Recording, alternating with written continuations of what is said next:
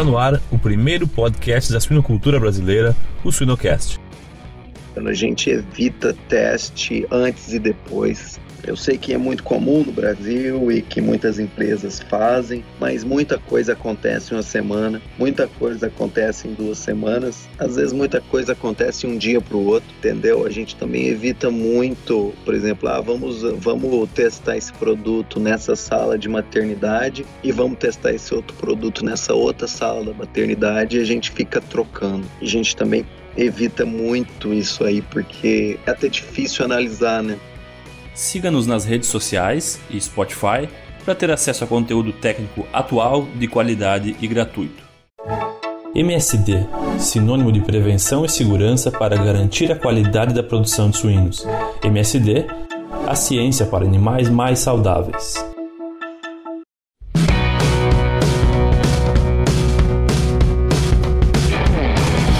Pessoal, meu nome é Jamil Facim e o Sinocast de hoje chega através do apoio dos parceiros MSD Saúde Animal e EveryPig.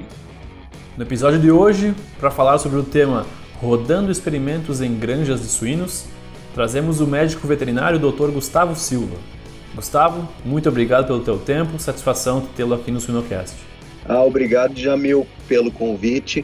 Gostaria de parabenizar vocês também por pelo conteúdo e pelo tempo que vocês gastam aí para nos presentear com esse conteúdo maravilhoso. Beleza, muito obrigado mesmo, Gustavo. A gente fica bem, bem feliz com essas palavras. Gustavo, nos conta como que tu chegou na suinocultura.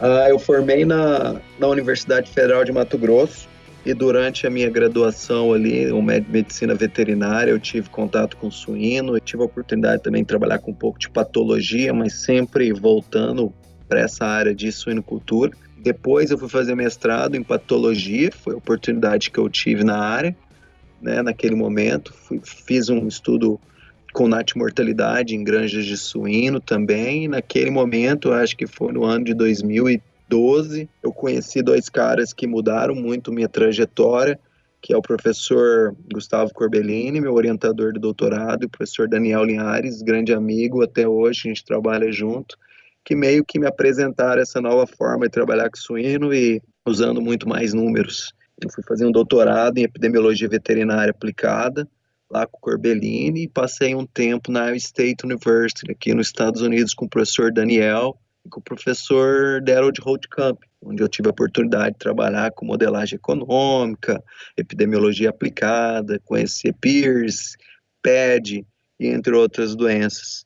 E aí depois, quando eu terminei o doutorado, né, ele me ofereceu, o Daniel me ofereceu para voltar de novo para o State. Eu fiquei oito meses é, lá trabalhando como pós-doc, trabalhando com essas modelagens econômicas de PIRS, micoplasma, pneumonia, trabalhando muito com biossegurança e fazendo estudos a campo. E aí tive essa oportunidade, apareceu essa oportunidade na Cartage.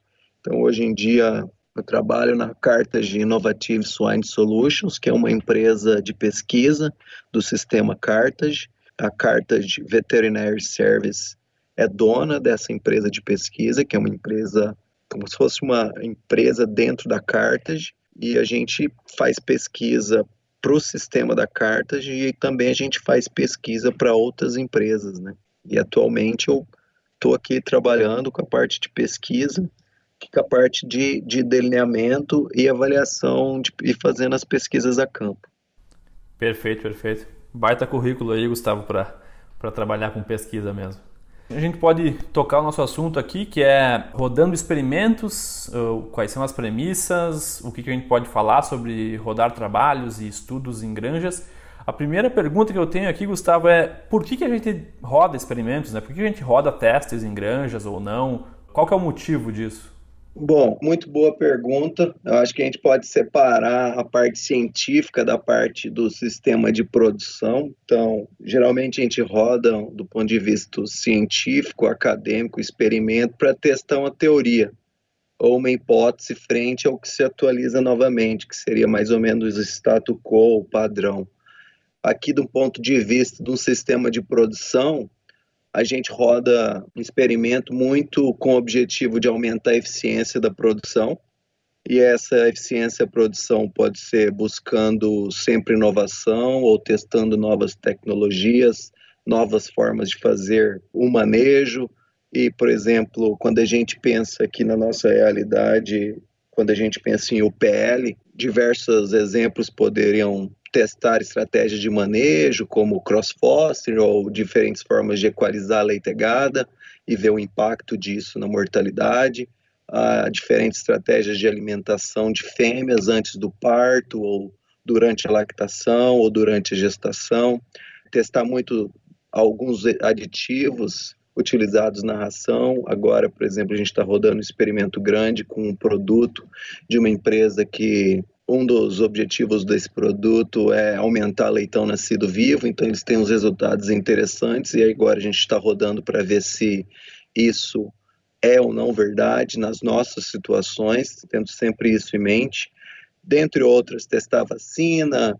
Uma outra coisa que a gente testa bastante é reduzir custo de produção, então a gente testa muito medicamento genérico ou contra alguns medicamentos renomados no mercado, que geralmente tem um custo bastante grande, e a gente tenta cortar um pouco o custo de produção do leitão.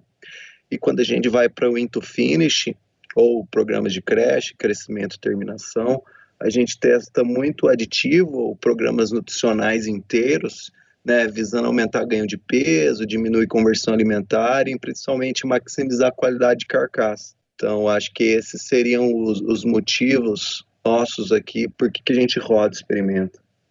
Perfeito, perfeito, Gustavo. Eu diria que, enquanto tu falava, eu fiquei pensando assim, que dá para se dizer que os trabalhos que são rodados na indústria de suínos atacam três pontos, né? Maximização de produtividade, adequação ao mercado consumidor mas com certeza todos eles estão relacionados com o perfil econômico da produção, né? Então, rodar os trabalhos nada mais é do que exercitar o, o, o cérebro da empresa para atender algum desses três pontos ou mais de um, né?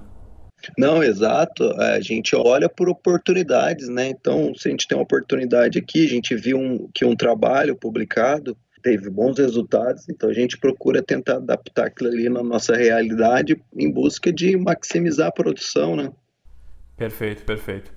E Gustavo, entrando mais uma parte assim já na, já na execução dos trabalhos, poderia nos dizer algumas premissas de estrutura? Tu, tu mencionou aí trabalhos em maternidade, em crescimento e terminação, creche. Quais seriam as principais premissas de estrutura para se rodar trabalhos a campo?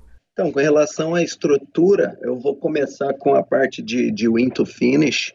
Um grande ponto que é importante frisar é que a gente busca a estrutura onde a gente roda o experimento muito próximo à estrutura que nós temos nas granjas comerciais e nos nossos clientes a campo.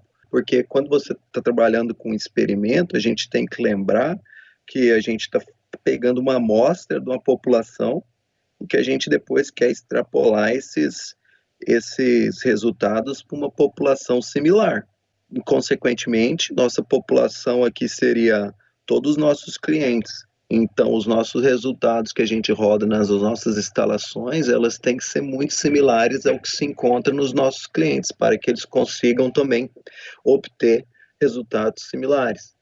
Com relação às nossas granjas de Winto Finish, hoje a gente trabalha com duas, pode falar, duas fazendas de Winto Finish. Uma delas tem 4.800 animais e outra tem 2.400 animais e dentro delas é a gente separados em galpões de 1.200 animais. Então, todos os galpões eles são bem idênticos, onde a gente aloja 1.200 animais, leitões desmamados, e esses animais eles são alojados em 48 baias testes, onde cada baia tem 25 animais. Então, as baias são idênticas, o tamanho, a densidade animal é idêntica, o comedouro é idêntico, o bebedouro também, e a gente tem um sistema de alimentação eletrônico, onde a gente consegue enviar para cada baia, que a gente numera elas, a quantidade ideal ou a quantidade que se quer avaliar.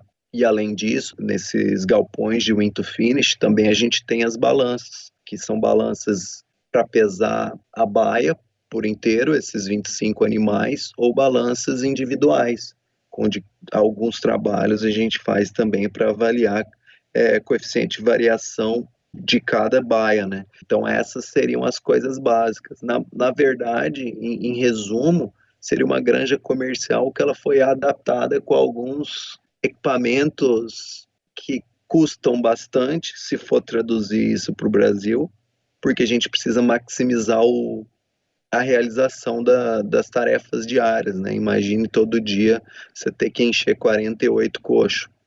Então você tem que ter um sistema de alimentação automático que ele vai fazer isso para você e a gente fica calculando só quanto que esses animais comem. Já na relação a Sal Farm ou o PL, é a mesma coisa. Hoje em dia a gente utiliza algumas granjas da, do sistema. A principal delas é uma granja de 6 mil matrizes, onde em algumas salas a gente tem esse mesmo sistema de alimentação automático para cada coxo, onde a gente consegue controlar a quantidade ofertada para cada animal, ou estabelecer curvas de alimentação no próprio software do programa, tendo um controle maior. Né? E um ponto importante às vezes tentando traduzir um pouco para nossa realidade no Brasil, é que um ponto fundamental não é só ter equipamento. Aqui nós temos mão de obra especializada para fazer pesquisa nas granjas. Então, a granja roda normal, comercial, todo todo desmame, ela tem que bater a meta dela de produção de leitão, mas nós temos os funcionários dedicados para realizar a parte de pesquisa né, acabam que eles acabam trabalhando junto, de, juntos dentro da mesma granja, mas o nosso foco principal é coleta de dados e tomar conta de experimento. Então, premissa de estrutura ajuda, investimento com certeza, porque a gente busca coletar os dados com maior qualidade possível, mas a gente também não pode esquecer da mão de obra, que é muito importante nesse quesito. Perfeito. Exatamente, Gustavo. Acho que tu falou alguns pontos aí que são cruciais para a pesquisa, que são as pessoas e como a gente deixa mais fácil o experimento ser rodado, né? Porque como tu mencionaste, né? não tem, não existe estagiário suficiente para alimentar 48 comedouros todos os dias. E, e, eu acho que essa é uma grande oportunidade para as empresas brasileiras, né? Ver valor na, na pesquisa realizada a campo e realizar investimentos que, como tu também mencionou, são equipamentos caros, mas ter equipes e equipamentos que, que gerem respostas né, para a tomada de decisões das empresas. Aquela dita frase, cada granja é uma granja, cada sistema de produção é um sistema de produção, é muito válida nisso. E aqui nos Estados Unidos, principalmente, quase toda empresa grande, ela tem um departamento de pesquisa justamente para estudar e para entender melhor o que pode ser aplicado ou não no, nas granjas do sistema. Então, é, isso, é, isso é muito importante. Lógico que junto com isso vem, vem alguns custos, né? Vem custo para você ter uma mão de obra especializada na granja para eles fazerem a coleta de dados da forma como deve ser, mas ao mesmo tempo você também tem que ter uma, uma pessoa, um diretor de pesquisa ou um, um, um PhD, uma pessoa com doutorado que tenha conhecimento de como delinear de uma forma correta e como analisar os dados de uma forma correta também para que possa passar essa informação para o pessoal da produção. Em busca de novas oportunidades no mercado da suinocultura, acesse swine-hunters.com. Muito bom os pontos que tu, que tu levantou, Gustavo. Falando um pouco das variáveis respostas, né? Eu queria que tu tecesse alguns comentários em relação ao tamanho da amostra e o tamanho da variável resposta, né? Que, que tu poderia nos comentar sobre N de animais utilizados e, e a relação com a variável resposta que a gente está buscando? Sim, é. esse eu acho que eu tenho certeza, né, nem acho que esse é o ponto mais importante do experimento e esse é o ponto que mais o pessoal deixa de lado, porque principalmente é muito importante determinar o correto número de amostra, primeiro você não gaste tempo e nem gaste dinheiro, rodando um experimento que às vezes depois no final você vai fazer o que a gente fala de um power test. Depois você vai ver que com, com a quantidade de amostra que você tinha, você não ia detectar nunca a diferença que você tinha esperado. Geralmente, alguns pontos que a gente leva em consideração quando a gente está calculando a amostra. A primeira delas é avaliar a variabilidade da, da variável resposta que a gente está medindo. Então, por exemplo, quando a gente vai calcular um sample size aqui, a gente pega os nossos dados Por exemplo, a gente quer avaliar é, aumento de número de leitões nascido vivo. Então a gente vai pegar, a gente vai na grande, a gente vai avaliar a variabilidade do sistema, o coeficiente de variação do nosso sistema, o coeficiente de variação da grande a gente vai rodar e vai usar aquela variabilidade para calcular o tamanho da amostra.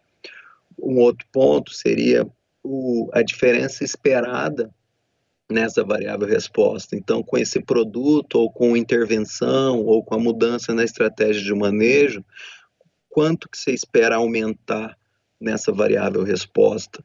Ou, e aí a gente vai buscar referências também com relação à empresa, né? Se ela está te vendendo um produto igual esse que, que eu comentei anteriormente, que eles juram que aumenta o total nascido vivo, então aí você vai pegar os resultados dele, você vai avaliar os resultados dele, avaliar a, a magnitude que aumentou o total de nascido vivo, ou a gente busca muito artigos publicados em jornais de qualidade para avaliar se ele teve essa mesma, se ele achou a mesma coisa, né? E ainda mais aqui, como a gente trata de um sistema de produção, outra coisa que a gente avalia muito é, a gente faz, a gente delimita alguns pontos de corte econômicos para ver até quanto a gente está querendo pagar por aquele produto e quanto seria o custo-benefício da intervenção, né? Para avaliar, avaliar o ponto de corte, até quanto a gente pode investir, que a gente ainda vai ter o lucro, aquele, aquele resultado ainda vai, vai retornar em lucro para a produção né? E aí a gente roda power test, a gente faz algumas análises de sensibilidade para avaliar o tamanho da amostra, como se faz, faz na granja, para então depois decidir se de fato a gente vai fazer o experimento. Lembrando que no experimento a gente sempre precisa ter uma primeira variável resposta, e depois a gente também pode a partir daquela calcular algumas algum alguns sample size para variáveis secundárias, né? Sim, sim, sim. E tu poderia comentar alguma coisa também, Gustavo, se a gente for pensar em um it finish, o cálculo da amostra quando eu eu tô na dúvida se eu quero focar mais em GPD ou mortalidade, por exemplo, que são duas variáveis de distribuição diferentes. O, o, GPD, tanto quando a gente calcula em muito finish, a gente usa muito o GPD, Vou dar um exemplo aleatório. Devido ao custo do produto que a gente está testando, a gente tem que ter no mínimo 0,2 de melhora de GPD. Então a gente vai avaliar um power ali para ver se a gente consegue detectar aquilo ali e o quanto que aquilo ali representa em número de quantas replicações por tratamento, se vai ser 9, se vai ser 12. Geralmente a gente trabalha com algo entre 9 e 12 por tratamento, né? Sim, sim.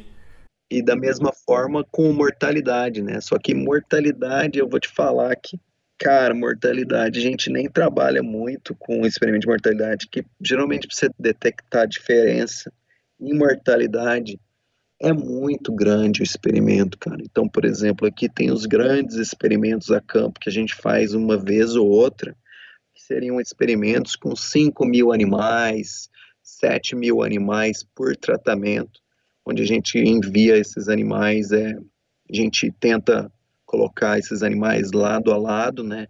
E diferentes tratamentos vão ter diferentes brincos e a gente vai coletando essa mortalidade ao longo do tempo, né? Porque é muito difícil, por exemplo, você fazer um experimento com vacinas muito similares, entendeu?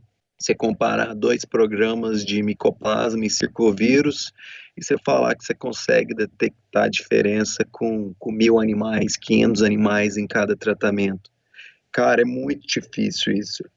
Até porque, porque depende da sua unidade experimental também, né? A gente não trabalha muito com experimento de mortalidade porque ele demora demais, você tem que ter uma sample size muito grande para trabalhar com isso. Mas seria mais ou menos a mesma linha de raciocínio, né? Lembrando que muitas vezes o pessoal faz também experimento de mortalidade para ir para um produto mais barato, né? Então aí, aí depois qualquer coisa, o pensamento é um pouco inverso. É que você justamente não quer detectar a diferença, né? Sim, sim, sim, claro, tem esse outro lado da moeda também, né? Perfeito, Gustavo. E se tu pudesse nos, nos falar assim, quais são os pontos não negociáveis para se rodar um experimento hoje a campo? Por exemplo, ah, se não tiver esses dois pontos, não vale a pena, vamos é uma perda de tempo. O que tu poderia nos dizer como pontos não negociáveis? Cara, tem bastante pontos, principalmente no nosso sistema, um correto desenho experimental. Exemplo, Cara, a gente evita teste antes e depois. Eu sei que é muito comum no Brasil e que muitas empresas fazem, mas muita coisa acontece em uma semana, muita coisa acontece em duas semanas, às vezes muita coisa acontece um dia para o outro, entendeu? A gente também evita muito, por exemplo, ah, vamos, vamos testar esse produto nessa sala de maternidade e vamos testar esse outro produto nessa outra sala da maternidade e a gente fica trocando a gente também evita muito isso aí, porque é até difícil analisar, né? Outro ponto não negociável também é justamente voltar às premissas básicas da experimentação. Então, ter uniformidade dessas unidades experimentais para tentar começar um experimento com a mínima variação possível. Além disso, ter bastante detalhe quando olhando para fatores que podem vir a interferir os resultados, como fatores confundidores e tentar criar blocos para ajustar aquilo lá. Por exemplo, em experimentos na, na fase de, de lactação ou gestação até lactação, a gente toma muito cuidado para criar blocos, por exemplo, por ordem de aparição. Isso é muito importante para tentar tirar esses fatores que podem aumentar a variabilidade das unidades experimentais Outra coisa, correta randomização das unidades, né? Fazer uma aleatorização das unidades experimentais é muito importante. Voltando para a pergunta que você fez anterior, é, ter um correto número de repetições para que você consiga detectar essas diferenças esperadas, né? Principalmente equipamentos utilizados como balança ou, ou, qualquer outro tipo de equipamento, principalmente equipamentos eletrônicos, fazer validação desses equipamentos para a gente ter certeza que a gente está medindo corretamente essas variáveis expostas, principalmente quando está rodando experimento é, em granjas comerciais, é revisar o protocolo com os envolvidos da pesquisa e com o pessoal da granja. Então, aqui antes da gente começar um protocolo, a gente tem uma reunião com o nosso pessoal, a gente tem uma reunião com o pessoal da fazenda, principalmente assim para falar o que, que, cada um faz, quem faz o que, como que a gente pode trabalhar junto, o que, que dá para fazer, o que, que não dá para coletar e esse tipo de coisa. Então, acho que esses seriam os, os pontos não negociáveis que pode arruinar qualquer experimento.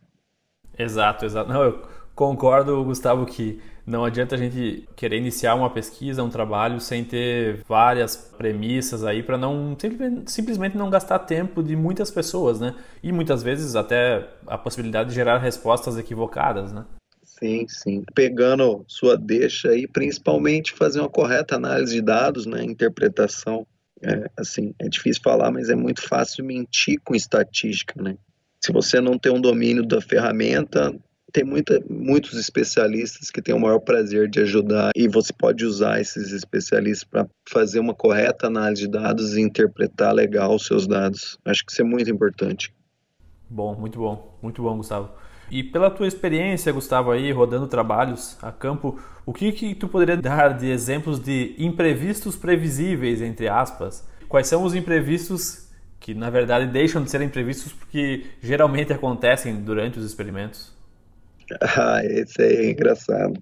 Por exemplo, se a gente pega um experimento de, de maternidade, uma coisa que a gente faz é fazer contagem de inventório todo dia porque a maioria das vezes, pela própria pressa do pessoal da fazenda, né, eles acabam trocando leitão de lugar, eles vão vacinar uma sala, eles mudam os leitões de lugares, então seria um, um imprevisto que é bastante previsível, assim, que isso vai acontecer, então a gente tenta muito trabalhar em conjunto com a, com a granja, né, para que isso não aconteça o máximo possível.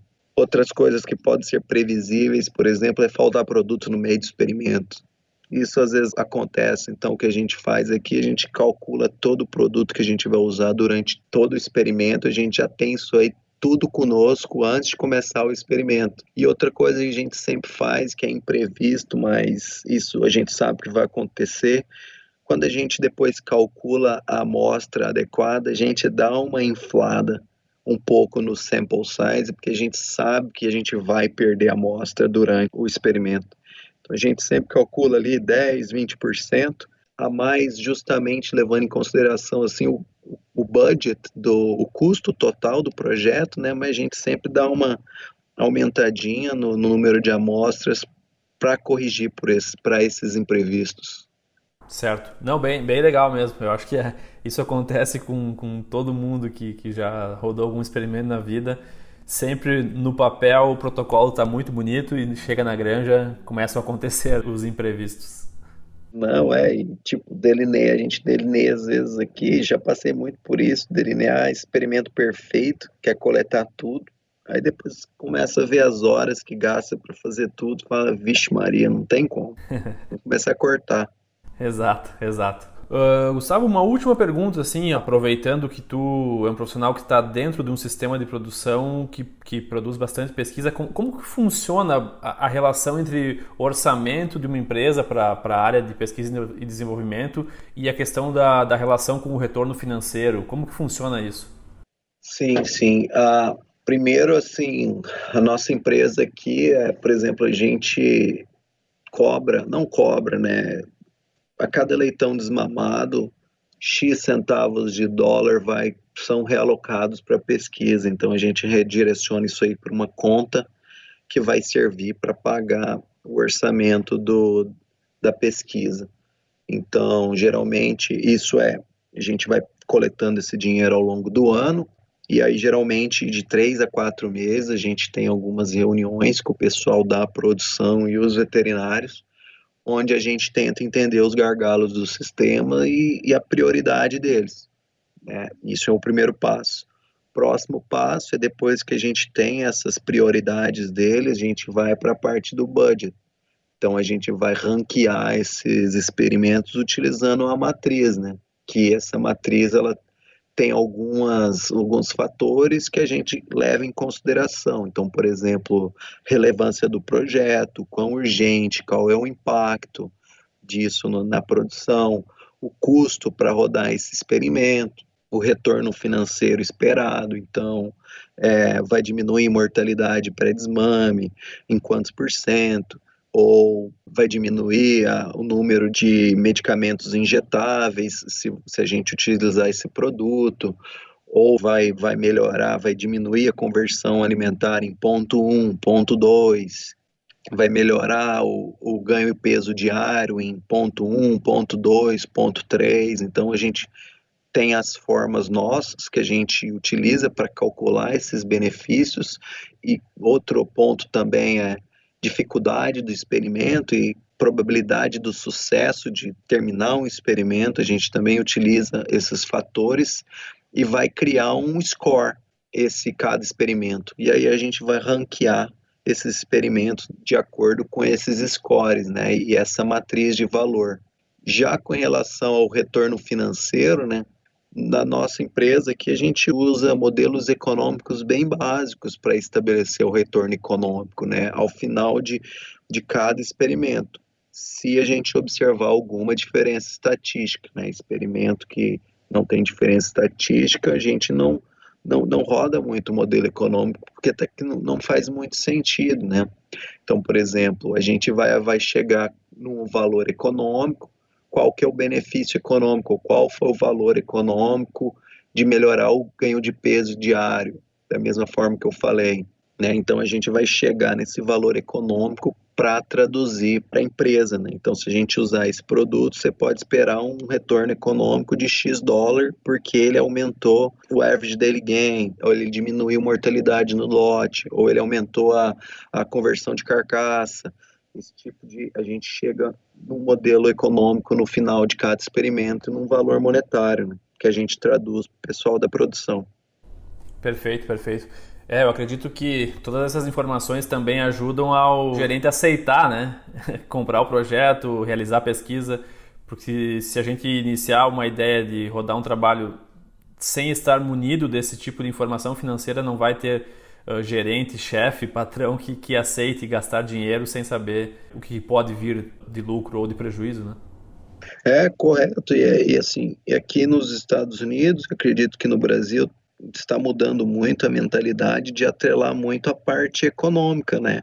Rodar experimento é legal, é legal, mas o quanto isso vai impactar na produção, o quanto isso vai melhorar, que às vezes a gente, por exemplo, tem experimentos que a gente a gente aumenta a hora de funcionário, por exemplo, a gente vai fazer um em relação a um tipo diferente de equalizar leite gado. Então a gente também cronometra o tempo gasto para fazer aquilo ali, coloca no budget também depois para tentar estabelecer um valor monetário que, que ele traduz de forma quase que instantânea o benefício que você tem. Né? Então isso é muito importante, você linkar o experimento mais com, com a, a informação econômica para o produtor. Já pensou estar no top 1% da suinocultura? Acesse academiasuina.com.br e invista no seu conhecimento. Perfeito, Gustavo. E uma última pergunta. Eu queria que tu traçasse um paralelo de experimentos que são rodados a campo, em igrejas comerciais, comparado com experimentos com menos animais que são rodados dentro de universidades, por exemplo. O que, que tu pode nos dizer sobre isso? Ó, Jamil, essa é uma pergunta muito boa eu diria que assim, antigamente, se a gente voltar um tempo atrás e às vezes alguns projetos realizados no presente, como você mencionou, os experimentos de universidades, né, eles tinham um tamanho de amostra reduzido. E às vezes as instalações utilizadas naquele experimento não eram as mesmas das granjas comerciais. E além do mais, geralmente quando você tem um experimento menor, você consegue ter um controle maior das suas unidades experimentais e, consequentemente, você consegue diminuir a variabilidade. E quando você faz isso, a chance que você, você tem para encontrar um resultado, às vezes você acaba encontrando resultados com maior facilidade, né? No entanto, depois quando os sistemas de produção pega essa ideia, compra essa ideia e coloca numa granja rodando, às vezes eles não conseguem replicar esses resultados justamente porque o número de amostras era pequeno, as instalações não era a mesma, a variabilidade da, da variável resposta é maior, tem maior variabilidade, lembrando a mesma aquele ponto que eu frisei anteriormente, né? No experimento a gente trabalha com a amostra de uma população. E o objetivo final nosso é extrapolar esse resultado para essa população e população similares. Hoje em dia, eu acredito que já mudou muito, já mudou muito mesmo e para melhor. Hoje em dia a gente tem muita colaboração de universidade e indústria, então, por exemplo, até nós aqui da Cartage, a gente tem colaboração com programas de doutorado, programas de mestrado, onde os, os, os estudantes vêm fazer, usam nossas granjas para fazer experimento, você também, eu, prova real disso, você rodou teu experimento aqui, você rodou experimento no Brasil, em granja comercial, já muda completamente a essa tradução dos resultados dos últimos trabalhos de universidade para o campo, né? Porque os experimentos são feitos em ambiente comercial, são experimentos são feitos em larga escala, né? Que você consegue extrapolar isso facilmente. Né? E outro um ponto de contraste entre universidade, pesquisa de universidade, pesquisa em sistema de produção, é que, por exemplo, na universidade, a gente acaba que, que a gente pode ser mais inovador. A gente pode testar coisas que em um primeiro, primeiro momento pode até parecer meio que difícil, numa, se introduzir numa granja, e a gente pode correr um certo risco ali, né? Já na minha realidade aqui, tem coisa que eu não posso fazer muito diferente do feijão com arroz, porque eu estou lidando, por exemplo, com uma granja comercial de 6 mil matrizes, onde três vezes por semana eles têm as metas deles de leitão para ser vendido, e eu não posso correr muito risco e sair testando coisas sem fundamento que às vezes vai acabar que impacta negativamente a, a produção do rebanho. Então esses pontos aí a gente tem que ficar ajustando ao longo do tempo. Tem hora que dá vontade de testar coisa diferente, mas querer nem sempre é poder, né? Quando a gente está tratando de, de, de um sistema de produção. Perfeito, perfeito. E, Isso sem falar do, dos desafios sanitários diferentes, né, Gustavo? Sim, sim. É, o que a gente, por exemplo, nessas granjas que a gente roda, isso é um ponto muito importante isso impacta extremamente, né? Bem lembrado. Então, quando a gente está rodando os experimentos nossos aqui, a gente usa as granjas são limpas possíveis.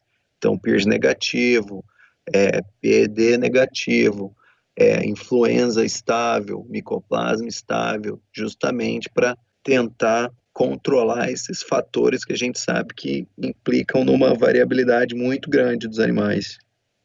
Certo, perfeito. Excelente, Gustavo. Acho que foram informações bem, bem pertinentes aí e a gente muniu os nossos ouvintes, os nossos finalcasters aí com várias experiências tuas e, e, e dicas que as empresas e os sistemas brasileiros podem adotar e pensar um pouco com mais carinho no investimento, na pesquisa, né? Não, eu concordo plenamente. Fico feliz por você ter me dado essa oportunidade de dividir um pouco o conhecimento que eu estou tendo aqui. É uma experiência muito interessante, uma experiência gratificante, é, porque a gente pode estar sempre testando, a gente é curioso, a gente tenta buscar, a gente vai para o congresso, volta com ideia nova, troca muita ideia com o pessoal da universidade, com os professores que estão trabalhando no assunto, então acaba que você que se une forças, né? Minha, a minha formação, de formação, eu sou epidemiologista, mas sempre gostei dessa parte de, de delineamento experimental, então você acaba que você vai se, se especializando em outras áreas, e você eu, aqui eu converso muito com uma nutricionista interno, converso muito com o pessoal de outras empresas também, trocando informação, até converso muito com outros sistemas de produção. Às vezes a gente evita rodar um experimento porque a gente consegue é, resultado, acesso a outros sistemas de produção que rodaram, então a gente consegue trocar figurinha ali. Então acho que isso é muito importante. Eu acho que as empresas, quando elas estão fazendo pesquisa e estão dividindo conhecimento com outras empresas, só tende a crescer e só tende a melhorar a produtividade. Gustavo, uh, a gente faz geralmente duas perguntas finais aqui para os nossos entrevistados que tiram um pouco o foco científico da entrevista. Eu queria que tu no, nos dissesse uh, dois livros de cabeceira, um relacionado à suinocultura e um não relacionado à suinocultura. Um relacionado à suinocultura, eu acho que não tem, eu não tenho como não citar outro, que é o Disease of Swine, que é o Doenças de Suínos. Acho que é uma bíblia para quem trabalha com essa parte de epidemiologia aplicada, mas ultimamente eu também estou lendo muito um livro que é Delineamento Experimental em Animais de Produção, que é um livro bem fininho, mas é um livro muito bom, focado em delineamento, experimentação animal, muito bom mesmo e o não relacionado com suinocultura, acho que esse livro até eu, eu te, te indiquei ele ano passado. A lógica do cisne negro. Em inglês ele chama é, Black Swan, né, um livro de um da Santa Lab. Ele é um analista de risco de bolsa de valores e ele é um livro interessante que ele te ensina um pouco a pensar fora da caixa. Eu gosto muito. Muito bom. Sim, inclusive li te, te, confesso que foi uma leitura uh, que a gente precisa prestar bastante atenção, né? Para entender, geralmente sair um pouco fora da caixa da, da sequência dos fatos que ele nos apresenta, né? Da, das possibilidades de cisne negro e como entender eventos que não são uh, previsíveis, né? Exato, eu acho que é, é muito isso, é tentar pensar fora da caixa e, e tentar enxergar as, as coisas de uma outra forma, né? Eu acho que é, às vezes é importante fazer isso aí para sair um pouco do comum. Sim, sim. É, outra coisa que me lembro desse livro é a questão da como a gente tem facilidade em querer achar a relação causa efeito para tudo, né? É, e, e, é muito interessante que ele aborda muito, ele os take homes do livro é que a gente sempre procura a solução mais fácil e que a gente sempre procura a solução que vão de encontro ao que a gente pensa, aos nossos vieses. Isso é, isso é muito interessante e, e é real, né? Sim, sim, exatamente. Gustavo, uma última pergunta, então. Eu queria que tu nos dissesse uma característica que tu acredita que um profissional moderno da suinocultura tem que ter. Bom, se, se eu puder pegar meus mentores e um pouco da minha experiência, eu diria que o profissional moderno da suinocultura, ele tem que entender o big picture, ele tem que entender o, a produção em si e a forma como você pode impactar em diferentes tipos da produção. Ele tem que se puxar, ele tem que ser um pouco autodidata, porque não todas as informações a universidade vai te trazer, então tem muita coisa que você tem que estudar por si mesmo. E ele tem que estar aberto a, a novas oportunidades e não ter medo de errar, e que eu acho que isso já consegue dar um bom norte aí do que eu acho que um profissional um pessoal, ele tem que ser dinâmico, eu acho que essa seria a palavra ideal. Ele precisa se moldar conforme as, as oportunidades que aparecem na vida dele. Muito bom, perfeito, Gustavo. Não, concordo plenamente com essas características que tu mencionaste. Gustavo, te agradeço mais uma vez pelo teu tempo, pelo teu conhecimento. Tenho certeza que o pessoal vai, vai aprender bastante com esse nosso bate-papo de hoje aqui no Sinocast. Obrigado e um abraço, Gustavo. Não, obrigado e fico esperando o próximo episódio também do Suinocast. Abraço.